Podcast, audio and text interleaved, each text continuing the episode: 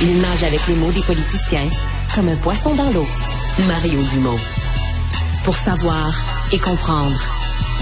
Cube Radio.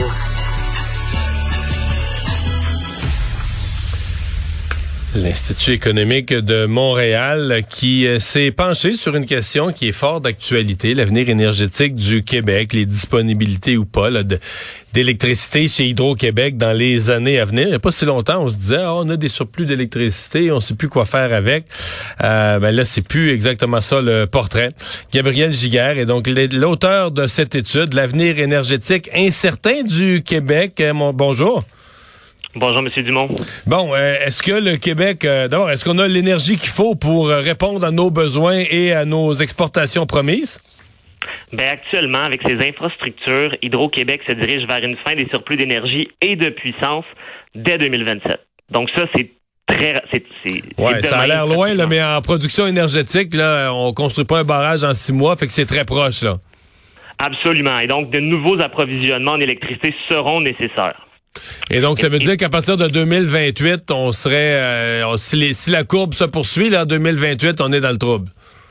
On est dans le trouble, mais le gouvernement nous propose des solutions. On nous dit barrage, éolienne et efficacité énergétique. Devant ça, on regarde et on se dit certaines solutions sont trop peu, d'autres trop tard.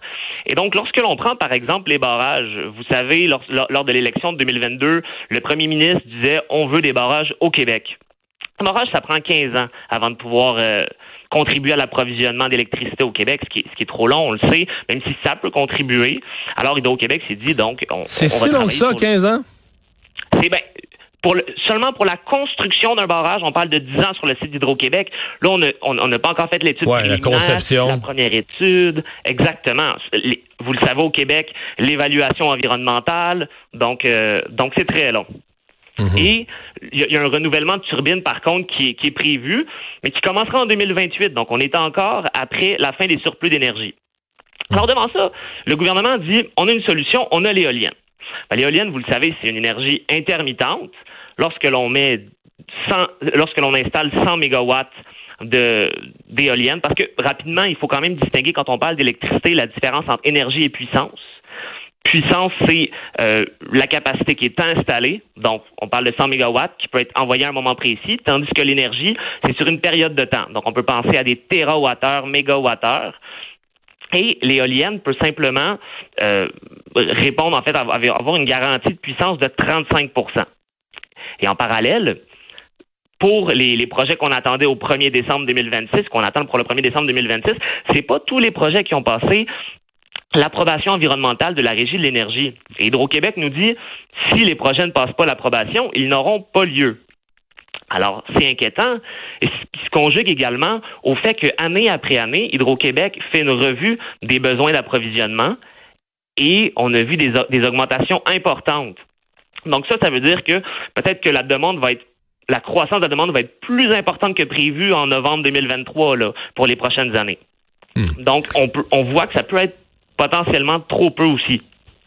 Il y, a, des, il y a des gens qui sont les tenants, là, les écologistes, entre autres, de d'une seule méthode, c'est l'efficacité énergétique. C'est-à-dire qu'ils vont dire là, on n'a plus les moyens, construire davantage, des barrages surtout pas, tout ça euh, euh, nuit à l'environnement, on consomme trop, euh, on consomme trop d'électricité, tout ce qu'on a est énergivore et donc il faudrait réduire notre consommation. C'est ça qui serait, c'est ça qui libérerait la nouvelle électricité dont on a besoin, par exemple, pour électrifier les transports. Est-ce que ça, ça vous apparaît un temps soit peu réaliste? Mais écoutez, M. Dumont, quand on regarde les, les, pointes hivernales, par exemple, là, si on parle de puissance, on nous dit l'efficacité énergétique, ça va être une clé pour, pour gérer la pointe. Cette année, on a une pointe historique au Québec plus de 43 000 mégawattheures de demande en puissance. Hydro-Québec était presque, il lui restait quelques centaines de mégawatts avant d'être à la fin de sa réserve de fiabilité en, puissance. Donc nous, ce qu'on voit, c'est que ça, doit être démontré. Là. Actuellement, on ne voit pas du tout. Puis pour ce qui est de l'énergie, ben, pour, conserver l'énergie, ça va coûter alors là, mais des millions et des millions parce qu'il va y avoir des subventions pour de l'isolation de bâtiments et on attend le plan. Ce qu'on voit en ce moment, c'est on consulte des experts, on, nous parle que ça va être la panacée, mais actuellement, on voit que c'est trop peu.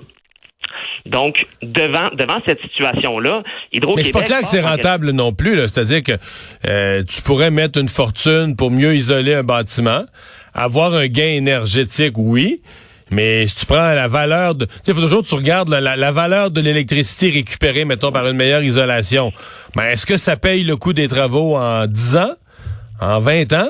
Mais si ça le paye en 80 ans, c'est pas rentable, c'est pas, pas sérieux. Là, donc, euh, il faut ça. Parce que quand on parle d'efficacité énergétique, je trouve souvent on en parle en général, puis on laisse entendre comme si tout travaux d'efficacité énergétique est toujours souhaitable. Mais non, euh, il y a des choses que tu pourrais faire, qui auraient un gain énergétique, mais un gain énergétique qui d'aucune façon financièrement se, se justifie. Là. Jamais tu rentres dans ton argent dans un délai qui est un temps soit peu euh, raisonnable et réaliste. Absolument. Puis ça, c'est un travail que le gouvernement devra faire parce que, vous savez... on a l'impression qu'on n'est pas avancé beaucoup dans l'analyse de ça. Et puis, vous savez, c'est collectivement qu'on paie potentiellement pour des programmes qui sont pas rentables, comme vous dites. Donc ça, c'est sûr qu'il va y avoir un travail à faire de la part du gouvernement. Mais devant, le constat, nous, ce qu'on dit, c'est c'est pas que ça ne fonctionnera pas, mais il faut faire preuve de prudence devant ça. Et donc, pour assurer une complémentarité, en fait, il faut assurer une complémentarité énergétique pour la sécurité. Et puis c'est là que le gaz naturel joue son rôle. Vous savez, au Québec, on utilise le gaz naturel pour le chauffage de bâtiments, pour les procédés industriels. Et donc, on l'utilise déjà, même que le gouvernement, euh, plutôt le, ministre de l'économie, l'innovation et l'énergie, M. Fitzgibbon, le disait pas plus tard que la semaine dernière. Au Québec, oubliez ça, c'est départir du gaz naturel, on en a besoin. Euh, devant la, pression très intense de l'approvisionnement euh, d'électricité, peut-être qu'une augmentation pour assurer euh, une augmentation de l'utilisation du gaz naturel pour assurer cette transition de façon sécuritaire est nécessaire et elle pourrait logiquement s'accompagner d'une permission d'exploration et d'exploitation de, gaz naturel qui, est plus possible depuis l'année dernière au Québec. Mmh. Vous vous suggérez quoi à ce moment-ci s'il y avait euh, de votre euh, de, vos conclusions s'il y avait une euh, disons une, politique à établir, ce serait quoi?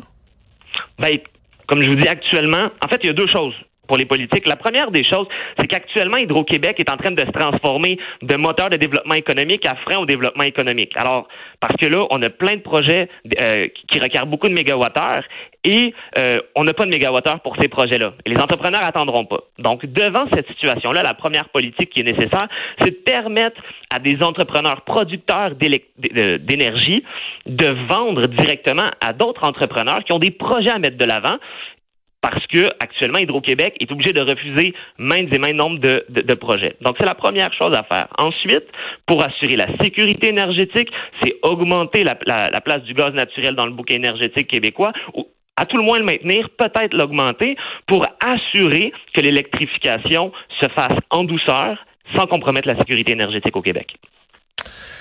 Eh bien, ben, on va surveiller ça. Merci d'avoir été avec nous. Je vous remercie, Dumont. Au revoir.